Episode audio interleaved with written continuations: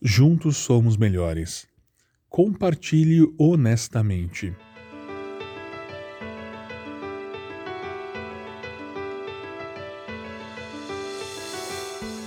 Ajudem a levar os fardos uns dos outros e obedeçam, deste modo, à lei de Cristo.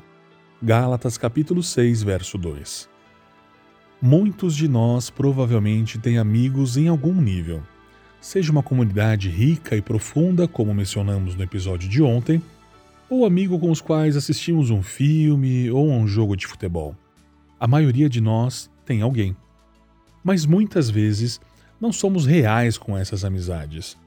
Mantemos as pessoas a uma distância segura, porque não queremos que elas vejam o nosso verdadeiro eu, as partes de nós que ainda são feias e precisam de muito trabalho porque se elas realmente vissem quem realmente somos, elas poderiam desaparecer de nossas vidas e nos remover de suas vidas. Mas aqui vai uma verdade. Todos nós temos problemas. Se pensamos que estamos livres de problemas ou imperfeições, esse é o nosso problema ou imperfeição. Portanto, é importante encontrarmos alguém ou um grupo de pessoas com quem possamos ser honestos, e esta é a essência da comunidade. Quando finalmente chegamos a compartilhar uma luta com um amigo, muitas vezes nos deparamos com uma resposta compassiva e compreensiva. É incrível como a vulnerabilidade gera mais vulnerabilidade. Podemos antecipar que a reação deles será crítica. Temos que deixar isso para trás. Todos temos algo que precisamos compartilhar e tirar o fardo das nossas costas.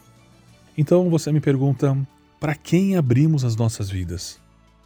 Pessoas que provam ser confiáveis, fundamentadas na palavra de Deus e que manterão a nossa confiança.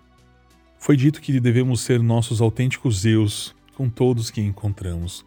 Não devemos colocar um sorriso no rosto e agir como se tudo estivesse bem em nossas vidas. Podemos dizer que tivemos um dia difícil e simplesmente seguir em frente, sem mais detalhes. A transparência é uma coisa completamente diferente e é reservada para alguns poucos. Quando estamos sofrendo, podemos optar por entrar em maiores detalhes com aqueles que ganham o privilégio de suportar os nossos fardos. Deus oferece perdão a todos nós livremente. Precisamos simplesmente confessar os nossos pecados a Ele.